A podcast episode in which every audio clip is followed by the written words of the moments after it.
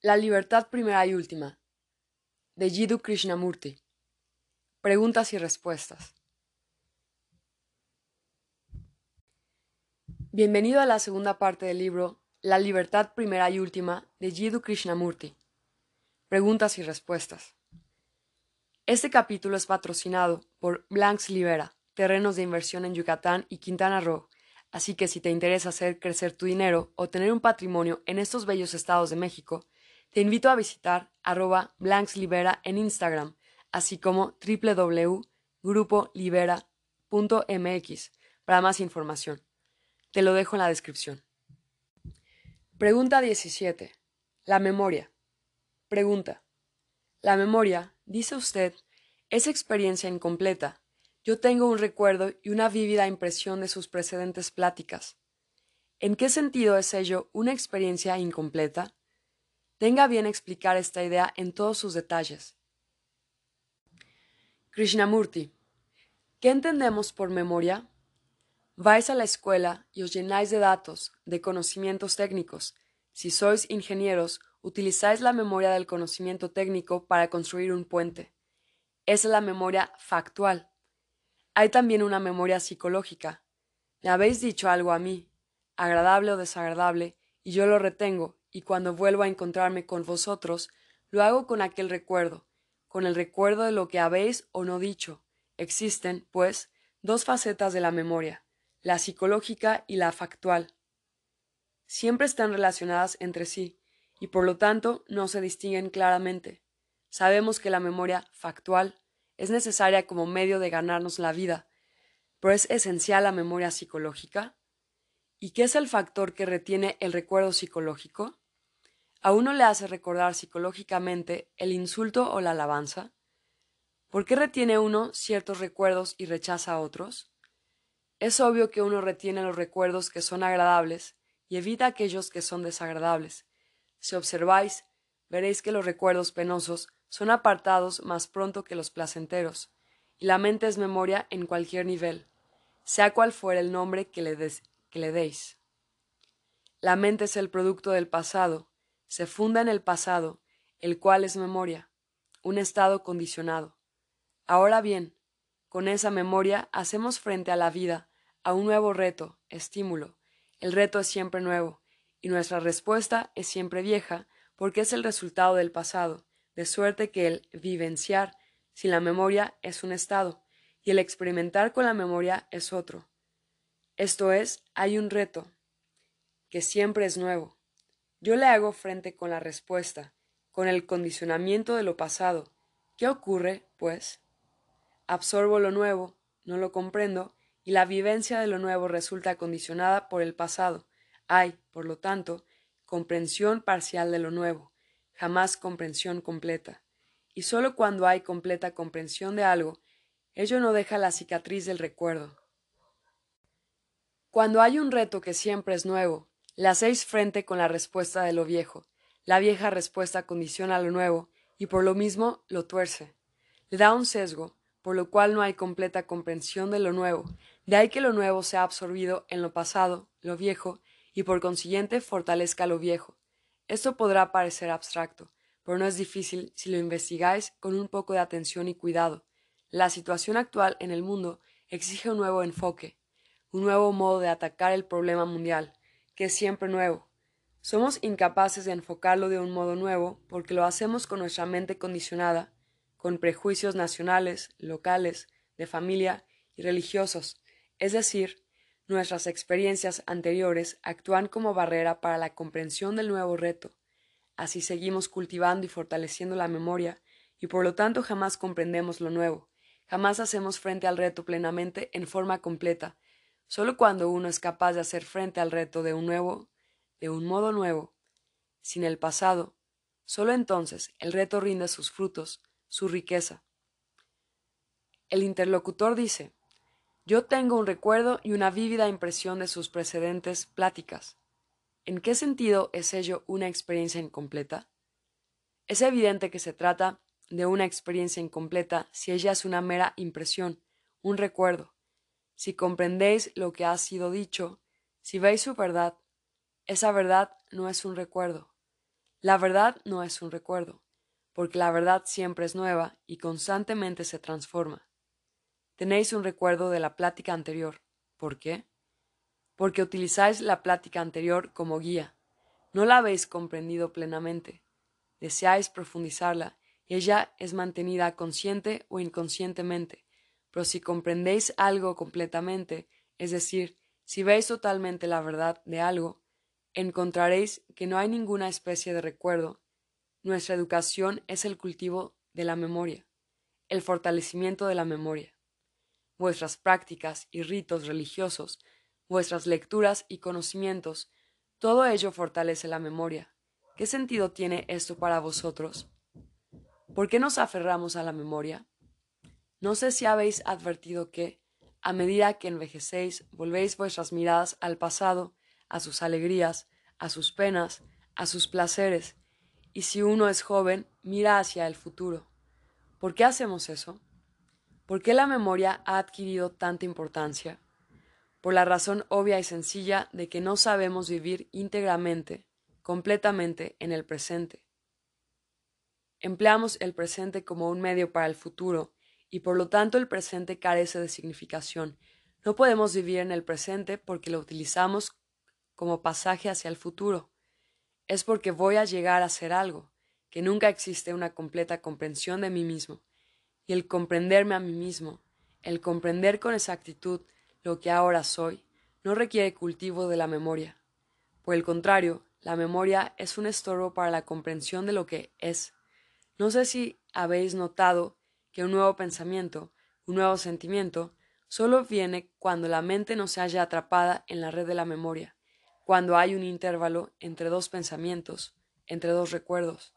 Cuando ese intervalo puede ser mantenido, de ese intervalo surge un nuevo estado del ser que ya no es recuerdo. Tenemos recuerdos y cultivamos la memoria como medio de perpetuarnos. Él y lo mío tórnase muy importantes mientras existe el cultivo de la memoria, y como la mayoría de nosotros estamos formados del yo y de lo mío, la memoria desempeña un papel muy importante en nuestra vida. Si no tuvieras memoria, vuestros bienes, vuestra familia, vuestras ideas, no serían importantes como tales, de modo que, para dar vigor al yo y a lo mío, cultiváis la memoria. Si observáis, veréis que hay un intervalo entre dos pensamientos, entre dos emociones, en ese intervalo, que no es producto de la memoria, hay una extraordinaria liberación del yo y de lo mío. Y ese intervalo es atemporal. Consideremos el problema diferentemente. La memoria, ciertamente, es tiempo, ¿verdad? Es decir, la memoria crea el ayer, el hoy y el mañana. El recuerdo del ayer condiciona el hoy y por lo tanto plasma el mañana. Esto es, el pasado a través del presente crea el futuro. Hay un proceso de tiempo que se desarrolla y él es la voluntad de llegar a hacer algo. La memoria es tiempo y, a través del tiempo, esperamos lograr un resultado. Hoy soy un simple empleado y dándoseme tiempo y oportunidad llegaré a ser el gerente o el propietario. Es preciso, pues, que disponga de tiempo y con la misma mentalidad decimos lograré la realidad, me acercaré a Dios. Por consiguiente, debo disponer de tiempo para realizar mi fin, lo cual significa que debo cultivar la memoria, fortalecer la memoria con la práctica y la disciplina para hacer algo, para lograr, para ganar, y eso significa continuación en el tiempo. A través del tiempo, pues, esperamos alcanzar lo atemporal, a través del tiempo esperamos conquistar lo eterno. ¿Podéis acaso hacer eso? ¿Podéis atrapar lo eterno en la red del tiempo mediante la memoria que es el tiempo? Lo atemporal solo puede ser cuando la memoria, que es el yo y lo mío, cesa. Si veis la verdad de esto, que a través del tiempo lo atemporal no puede ser comprendido o captado, entonces podemos examinar el problema de la memoria. La memoria de cosas técnicas es esencial, pero la memoria psicológica que mantiene el yo y lo mío, que da identificación y autocontinuación, es totalmente perjudicial para la vida y la realidad cuando uno ve la verdad de ello, lo falso desaparece y, por lo tanto, no hay retención psicológica de la experiencia de ayer. Cuando veis una deliciosa puesta de sol, un hermoso árbol en el campo, y lo miráis por primera vez, disfrutáis de ello completamente, enteramente, pero volvéis a ello con el deseo de disfrutarlo de nuevo. ¿Qué ocurre cuando volvéis con el deseo de disfrutarlo? No hay goce, porque es el recuerdo del espectáculo de ayer lo que ahora os hace retamar, os impele, os incita a disfrutar. Ayer no había recuerdo, y solo una apreciación espontánea, una respuesta inmediata, pero hoy estáis deseosos de captar una vez más la vivencia de ayer, es decir, la memoria se interpone entre vosotros y la puesta de sol, y por lo tanto no hay gozo, no hay riqueza interna, no hay plenitud de belleza. O bien tenéis un amigo que dijo algo de vosotros ayer, un insulto o un elogio, y retenéis el recuerdo, y con ese recuerdo os encontráis hoy con vuestro amigo. No hay contacto realmente con vuestro amigo, porque lleváis en vosotros el recuerdo de ayer que se interpone, y así proseguimos, rodeándonos a nosotros mismos y a nuestros actos con recuerdos, y, por lo tanto, no hay cualidad de cosa nueva, no hay frescor. Por eso es que los recuerdos toman la vida tediosa, insípida y vacía. Vivimos en estado de lucha unos con otros porque el yo y lo mío se vigorizan con los recuerdos. La memoria se vivifica con la acción en el presente. Damos vida a la memoria por medio del presente, pero cuando no damos vida a la memoria, ella se marchita. La memoria de los hechos, de las cosas técnicas, es una necesidad obvia, pero la memoria como retención psicológica es perjudicial para la comprensión de la vida, para la comunión de unos con otros. 18. Rendirse a lo que es. Pregunta. ¿Cuál es la diferencia entre someterse a la voluntad de Dios y lo que usted dice acerca de la aceptación de lo que es? Krishnamurti. Hay, por cierto, una gran diferencia, ¿no es así? Someterse a la voluntad de Dios implica que ya conocéis la voluntad de Dios. No os sometéis a algo que no conocéis. Si conocéis la realidad, no podéis rendiros a ella, dejáis de existir. No hay sometimiento a una voluntad superior. Si os sometéis a una voluntad superior, entonces esa voluntad superior es la proyección de vosotros mismos, pues lo real no puede ser conocido a través de lo conocido.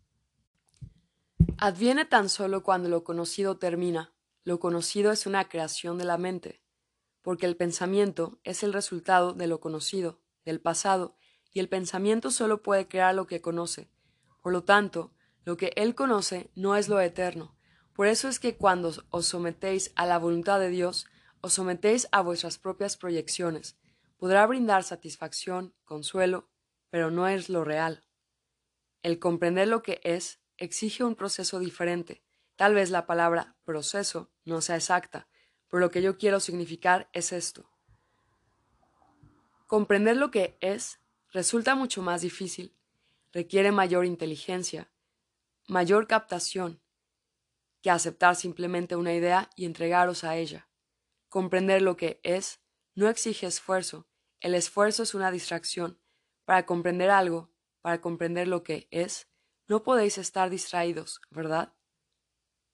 Si yo deseo comprender lo que vosotros decís, no puedo escuchar música o el ruido de la gente afuera.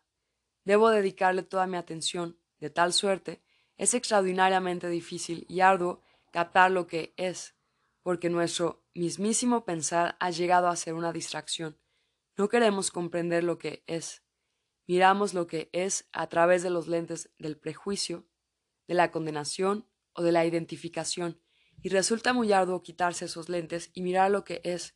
Lo que es, por cierto, es un hecho, es la verdad, todo lo demás es una evasión, no es la verdad. Para comprender lo que es, el conflicto de la dualidad debe cesar, porque la respuesta negativa de convertirse uno en algo diferente de lo que es es negarse a comprender lo que es. Si deseo comprender la arrogancia, no debo caer en lo opuesto, no debo dejarme distraer por el esfuerzo de llegar a ser algo, ni siquiera por el esfuerzo de procurar comprender lo que es. Si soy arrogante, ¿qué ocurre? Si no le doy nombre a la arrogancia, ella cesa, lo cual significa que la respuesta está en el problema mismo y no fuera de él. No se trata de aceptar lo que es, lo que es no necesita ser aceptado, no aceptáis que sois morenos o blancos, puesto que ello es un hecho. Solo cuando tratáis de llegar a ser otra cosa, tenéis que aceptar. No bien reconocéis un hecho, éste deja de tener alguna significación, pero una mente adiestrada a pensar en el pasado o en el futuro, adiestrada a huir en múltiples direcciones, una mente así es incapaz de comprender lo que es. Sin la comprensión de lo que es, no podéis encontrar lo que es real, y sin esa comprensión, la vida carece de sentido.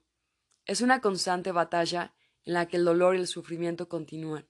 Lo real solo puede ser comprendido comprendiendo lo que es. No puede ser comprendido si hay condenación o identificación.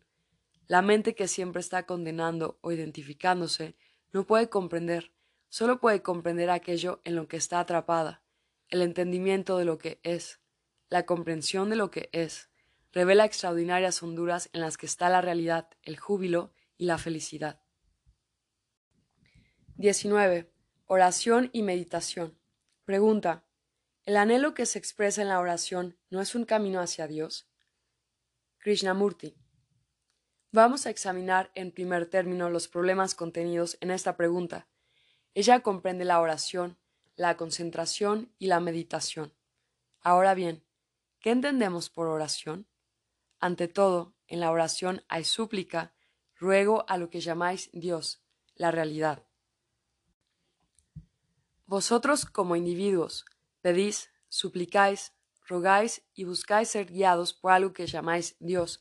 Vuestro enfoque, por lo tanto, consiste en buscar recompensa, satisfacción, os halláis en dificultades, nacionales o individuales, e imploráis que se os guíe, o estáis confusos, y rogáis que se os permita ver claro, esperáis ayuda de lo que llamáis Dios. Esto implica que Dios, sea lo que Dios fuere. Esto no lo discutiremos por ahora. Habrá de disipar la confusión que vosotros y yo hemos creado, porque, al fin y al cabo, somos nosotros quienes hemos producido la confusión, la miseria, el esos, la espantosa tiranía, la falta de amor, y queremos que lo que llamamos Dios despeje todo eso. En otras palabras, deseamos que nuestra confusión, nuestra miseria, nuestro dolor, nuestro conflicto, sean disipados por otro. Suplicamos a otro ser que nos traiga luz y felicidad.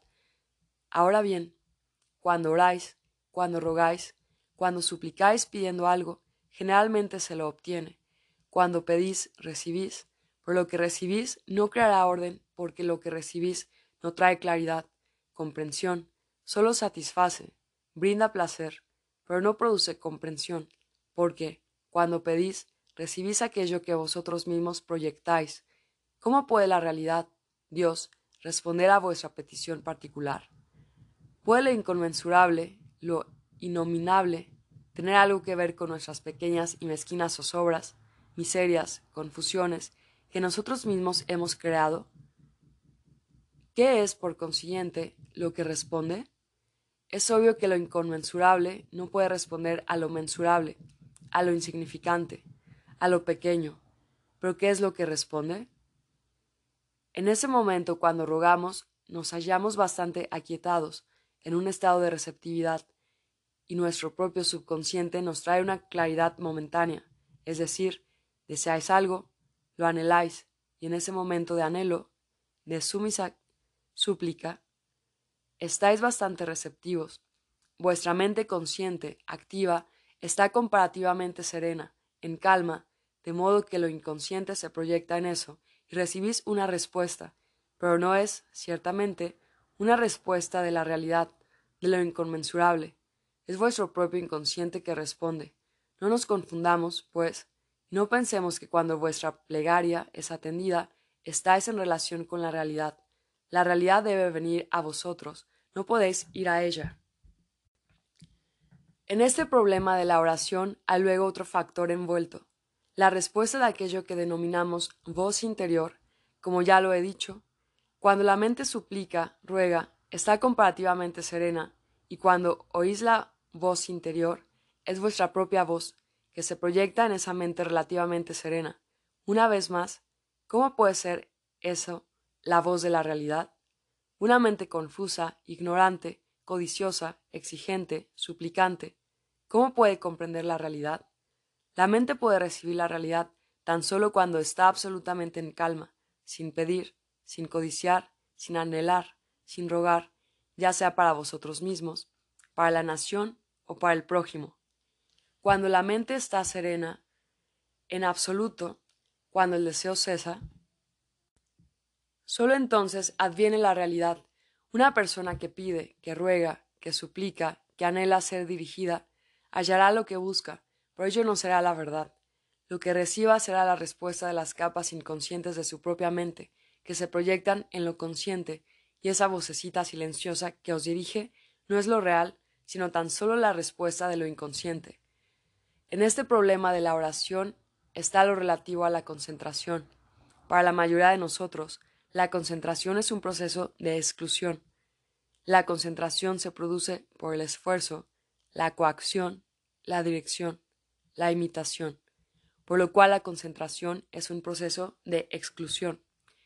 Me intereso en la así llamada meditación, pero mis pensamientos se distraen, divagan, fijo, pues, mi mente en un cuadro, una imagen o en una idea, y excluyo todos los otros pensamientos. Y a este proceso de concentración, que es exclusión, se lo considera como un medio de meditar. Es eso lo que hacéis, ¿verdad? Cuando os sentáis a meditar, fijáis vuestra mente en una palabra, en una imagen o en un cuadro, pues la mente vaga por todas partes. Hay constante interrupción de otras ideas, otros pensamientos, otras emociones, y tratáis de alejarlos. Empláis vuestro tiempo batallando con vuestros pensamientos. A este proceso vosotros lo llamáis meditación. Esto es, procuráis concentraros en algo que no os interesa, y vuestros pensamientos continúan multiplicándose, aumentando, interrumpiendo, de suerte que gastáis vuestra energía en excluir, en desviar, en rechazar, y si podéis concentraros en un pensamiento escogido, en un objeto determinado, creéis que por fin habéis logrado éxito en la meditación. Eso, por cierto, no es meditación, ¿verdad? La meditación es un proceso de excluir, excluir en el sentido de evitar las ideas intrusas, de erigir contra ellas una resistencia. La plegaria, pues, no es meditación, y la concentración excluyente no es meditación. ¿Qué es, pues, la meditación? La concentración no es meditación porque, cuando hay interés, es relativamente fácil concentrarse en algo. Un general que hace planes para la guerra, para la matanza, está muy concentrado. Un hombre de negocios ocupado en ganar dinero está muy concentrado, hasta puede ser cruel al prescindir de todo otro sentimiento y concentrarse completamente en lo que él desea. Un hombre que está interesado en cualquier cosa se concentra de un modo natural, espontáneo. Por esa concentración, por cierto, no es meditación, es una mera exclusión. ¿Qué es, entonces, la meditación? La meditación es, por cierto, comprensión. La meditación del corazón es comprensión. ¿Cómo puede haber comprensión habiendo exclusión? ¿Cómo puede haber comprensión cuando hay ruego, súplica? En la comprensión está la paz, la libertad. Quedáis libres de aquellos que comprendéis. Por el mero hecho de concentrarse o de orar no trae comprensión. La comprensión es la base misma, el proceso fundamental de la meditación. No tenéis que aceptar mi palabra al respecto, pues si examináis la oración y la concentración con mucho cuidado, a fondo, hallaréis que ninguna de ellas trae comprensión solo conducen a la obstinación, a la fijación, a la ilusión, mientras que la meditación, en la cual hay comprensión, trae libertad, claridad e integración. Ahora bien, ¿qué entendemos por comprensión? La comprensión significa atribuir significado verdadero, dar su verdadero valor a todas las cosas. Ser ignorante es dar falsos valores. Está en la naturaleza misma de la estupidez la falta de comprensión de los verdaderos valores. La comprensión, pues, surge cuando existen verdaderos valores, cuando los verdaderos valores son establecidos. ¿Y cómo habrá uno de establecer verdaderos valores? El verdadero valor de la propiedad, el verdadero valor de las relaciones, el verdadero valor de las ideas. Para que surjan los verdaderos valores, es preciso que comprendáis al pensador. ¿No es así? Si no comprendo al pensador, que soy yo mismo, lo que yo escojo carece de sentido. Que soy yo mismo, lo que yo escojo carece de sentido. Es decir, si no me conozco a mí mismo, mi acción, mi pensamiento, no tienen fundamento alguno, de suerte que el conocimiento propio es el comienzo de la meditación, no el conocimiento que uno obtiene de los libros, de las autoridades, de los gurús, sino el conocimiento que surge de la explotación de uno mismo, que es autopercepción. La meditación es el principio del conocimiento propio, y sin conocimiento propio no hay meditación, porque, si no comprendo las modalidades de mis pensamientos, de mis sentimientos, si no comprendo mis móviles, mis deseos, mis exigencias, mi busca de normas de acción, que son ideas, si no me conozco a mí mismo, no existe base para pensar, y el pensador que solo pide, niega o excluye, sin comprenderse a sí mismo, tiene inevitablemente que terminar en la confusión, en la ilusión. El principio de la meditación es, pues, el conocimiento propio, y este significa darse cuenta de todo movimiento del pensar y del sentir, conocer todas las capas de mi conciencia, no solo las superficiales, sino las ocultas, las actividades profundamente encubiertas. Mas para conocer las actividades profundamente encubiertas, los móviles, respuestas, pensamientos y sentimientos ocultos, tiene que haber tranquilidad en la mente consciente, es decir, la mente consciente debe estar en calma, serena, a fin de recibir la proyección de lo inconsciente. La mente superficial, consciente, está ocupada con sus diarias actividades, ganar el sustento, engañar y explotar a los demás, huir de los problemas, todas las diarias actividades de nuestra existencia. Esa mente superficial tiene que comprender el verdadero significado de sus propias actividades y con ello lograr tranquilidad para sí misma. No puede lograr tranquilidad, calma, por la mera regulación, por la coacción, por la disciplina. Solo puede lograr tranquilidad, paz, serenidad, comprendiendo sus propias actividades, observándolas, dándose cuenta de ellas, viendo su propia crueldad, como habla al sirviente, como habla al sirviente, a la esposa, a la hija, a tu madre y lo demás. Cuando la mente superficial, consciente, se da así plena cuenta de todas sus actividades, mediante esa comprensión llega a estar espontáneamente tranquila, no narcotizada por la coacción ni regulada por el deseo. Entonces está capacitada para recibir las intimaciones, las insinuaciones de lo inconsciente, de las muchísimas capas ocultas de la mente, los instintos raciales, los recuerdos enterrados, los secretos deseos, las profundas heridas que aún no han sido sanadas. Tan solo cuando todo eso se ha proyectado y ha sido comprendido, cuando la totalidad de la conciencia se ha descargado ya no está trabada por ninguna herida, por ninguna clase de recuerdo, está ella en condiciones de recibir lo eterno. La meditación es, pues, conocimiento propio, y sin conocimiento propio no hay meditación. Si no os dais cuenta en todo momento de todas vuestras reacciones, si no sois plenamente conscientes, si no os dais plena cuenta de vuestras diarias actividades, el mero hecho de encerraros en una habitación y sentaros frente a un cuadro de, de vuestro guía espiritual, de vuestro maestro, de meditar, es una escapatoria. Sin conocimiento propio, en efecto, no hay verdadero pensar, y sin verdadero pensar, lo que vosotros hacéis carece de sentido, por nobles que sean vuestras intenciones. La oración no tiene, pues, significado alguno sin conocimiento propio, mas cuando hay conocimiento propio, hay verdadero pensar, y por lo mismo verdadera acción. Cuando hay verdadera acción, no hay confusión, y por lo tanto no suplicáis a nadie que os saque de ella. Un hombre que es plenamente sensible, perceptivo, está meditando. Él no ora, porque nada desea. Mediante la oración, la disciplina, la repetición y todo lo demás, podéis producir cierta serenidad, pero eso es simple embotamiento, y reduce la mente y el corazón a un estado de hastío, de cansancio. Con ello se narcotiza la mente, y la exclusión, que llamáis concentración, no conduce a la realidad, jamás lo podrá, exclusión alguna. Lo que trae comprensión es el conocimiento propio, y no es muy difícil ser consciente, perceptivo, habiendo verdadera intención, si os interesa descubrir todo el proceso de vosotros mismos, no solo la parte superficial, sino el proceso íntegro de todo vuestro ser, entonces ello resulta relativamente fácil. Si realmente deseáis conoceros a vosotros mismos, escudriñaréis vuestro corazón y vuestra mente para conocer su pleno contenido. Y cuando exista la intención de conocer, conoceréis.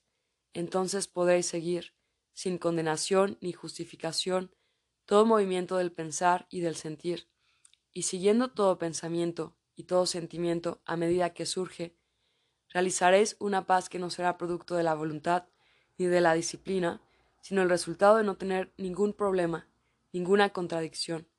Es como el lago que se vuelve apacible, sereno, cuando al caer la tarde ya no sopla el viento, y cuando la mente está serena, aquello que es inconmensurable se manifiesta. 20. La mente consciente e inconsciente. Pregunta.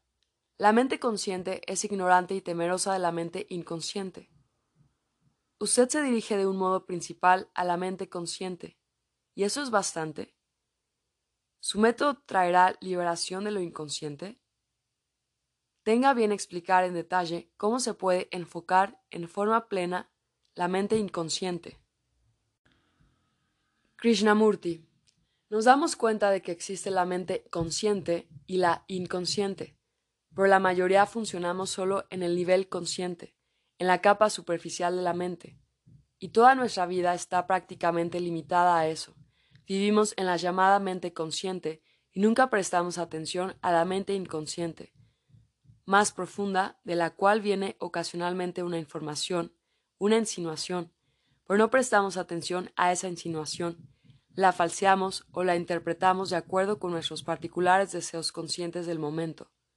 Ahora bien, el interlocutor pregunta si es bastante que yo me dirija de un modo principal a la mente consciente. Veamos qué entendemos por mente consciente. ¿Es ella diferente de la mente inconsciente? Hemos dividido lo consciente de lo inconsciente, y está justificado. ¿Es ello verdadero? ¿Hay tal división entre lo consciente y lo inconsciente? ¿Existe una barrera definida una línea donde lo consciente termina y lo inconsciente empieza? Nos damos cuenta de que la capa superior, la mente consciente, está activa, pero es ese el único instrumento que está activo durante todo el día.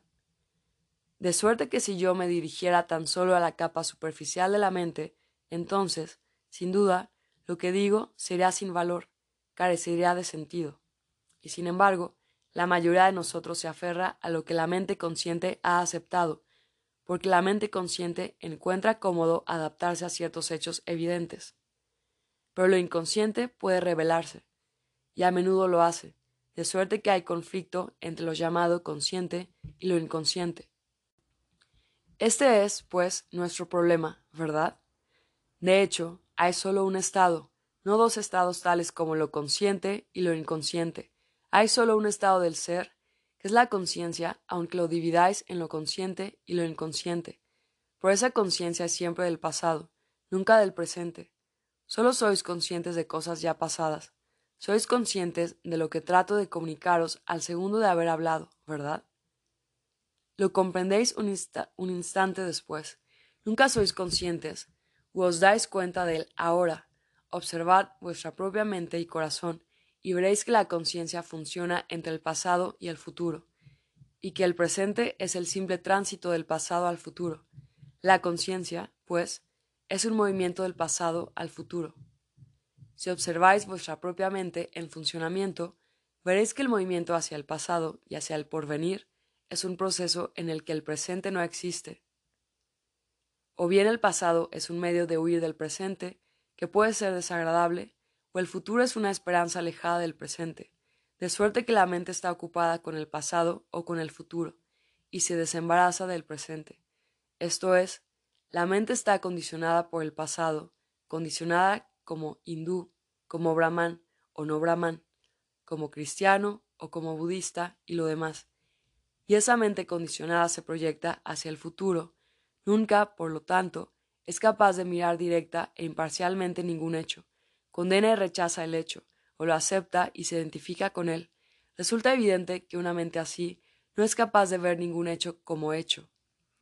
Ese es nuestro estado de conciencia, que se haya condicionado por el pasado y nuestro pensamiento es la respuesta, condicionada al reto de un hecho, de un suceso, y cuando más respondéis, según el condicionamiento de una creencia del pasado, tanto más se fortalece ese pasado. Ese fortalecimiento del pasado, evidentemente, es la continuidad de sí mismo que se llama futuro. Ese es, pues, el estado de nuestra mente, de nuestra conciencia, un péndulo que oscila hacia atrás y hacia adelante, entre el pasado y el futuro. Eso es nuestra conciencia, que está compuesta no sólo de las capas superficiales de la mente, sino asimismo de las más profundas. Tal conciencia, evidentemente, no puede funcionar en un nivel diferente, porque sólo conoce aquellos dos movimientos, hacia atrás y hacia adelante. Si observáis con mucho cuidado, veréis que no es un movimiento constante, sino que hay un intervalo entre dos pensamientos. Aunque sea una fracción infinitesimal de un segundo, hay un intervalo que tiene significación en la oscilación del péndulo hacia atrás y hacia adelante. Vemos, pues, el hecho de que nuestro pensar es condicionado por el pasado, que se proyecta hacia el futuro. Y en el momento en que admitís el pasado, debéis también admitir el futuro, porque no hay dos estados, pasado y futuro, sino un estado que incluye lo consciente tanto como lo inconsciente, el pasado colectivo y el pasado individual, el pasado colectivo y el pasado individual en respuesta al presente. Emite ciertas respuestas que crean la conciencia individual. Por lo tanto, la conciencia es del pasado, y ese es todo el trasfondo de nuestra existencia. Y no bien tenéis el pasado, inevitablemente tenéis el futuro, porque el futuro es la mera continuidad del pasado modificado, pero sigue siendo el pasado. Nuestro problema, pues, es el de cómo producir una transformación en este proceso del pasado sin crear otro condicionamiento, otro pasado. Para expresarlo de diferente manera, el problema es este. La mayoría de nosotros rechaza determinada forma de condicionamiento y encuentra otra forma, un condicionamiento más amplio, más significativo o más agradable. Abandonáis una religión y abrazáis otra, rechazáis una forma de creencia y aceptáis otra. Tal substitución, evidentemente, no es comprender la vida, que es interrelación. Nuestro problema, pues, es el de cómo estar libres de todo condicionamiento. O decís que ello es imposible, que ninguna mente humana puede jamás estar libre de condicionamiento, o bien empezáis a experimentar, a inquirir, a descubrir. Si afirmáis que es imposible, es obvio que dejasteis de inquirir, Vuestra afirmación podrá basarse en una experiencia limitada o amplia, o en la simple aceptación de una creencia, pero tal acerto es la negación de la búsqueda, de la investigación, de la indagación, del descubrimiento, para descubrir si es posible que la mente se libre por completo de todo condicionamiento, debéis estar en libertad para indagar y para descubrir. Yo digo ahora que es ciertamente posible para la mente el estar libre de todo condicionamiento, y no es que debáis aceptar mi autoridad. Si esto lo aceptáis basándoos en la autoridad, jamás descubriréis. Será otra sustitución, no tendrá significación alguna. Cuando digo que es posible, lo digo porque para mí es un hecho, y os lo expondré verbalmente. Mas si habéis de descubrir la verdad de ello por vosotros mismos, debéis experimentar con ello y seguirlo velozmente. La comprensión de todo el proceso de condicionamiento no os llega por el análisis o la introspección. En el momento en que tenéis el analizador, ese mismísimo analizador forma parte del trasfondo, y por lo tanto su análisis carece de toda significación. Eso es un hecho, y debéis dejar de lado el análisis. El analizador que examina, que analiza la cosa que observa, forma él mismo parte del estado condicionado, y por lo tanto sea cual fuere su interpretación, su comprensión, sus análisis, él sigue siendo parte del trasfondo. Por ese camino, pues, no hay escape, y el disolver el trasfondo es esencial porque, Para enfrentarse con el reto de lo nuevo, la mente debe ser nueva. Para descubrir a Dios, la verdad o lo que os plazca, la mente tiene que ser pura, no contaminada por el pasado.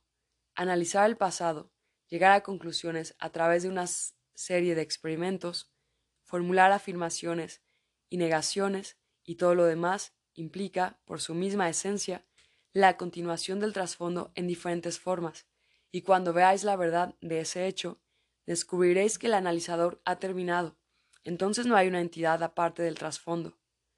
Solo hay pensamiento como trasfondo, siendo el pensamiento la respuesta de la memoria, tanto consciente como inconsciente, individual como colectiva. La mente es el resultado del pasado, es decir, el proceso del condicionamiento. ¿Y cómo es posible que la mente sea libre?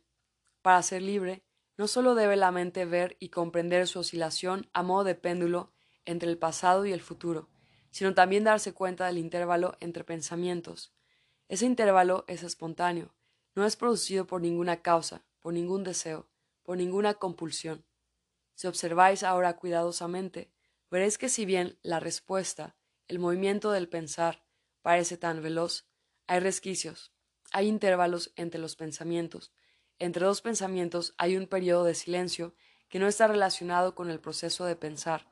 Si lo observáis, veréis que ese periodo de silencio, ese intervalo, no pertenece al tiempo, y el descubrimiento de ese intervalo, la plena vivencia de ese intervalo, os libera del condicionamiento, o más bien, no os libera a vosotros, sino que hay liberación del condicionamiento, de suerte que la comprensión del proceso de pensar es meditación.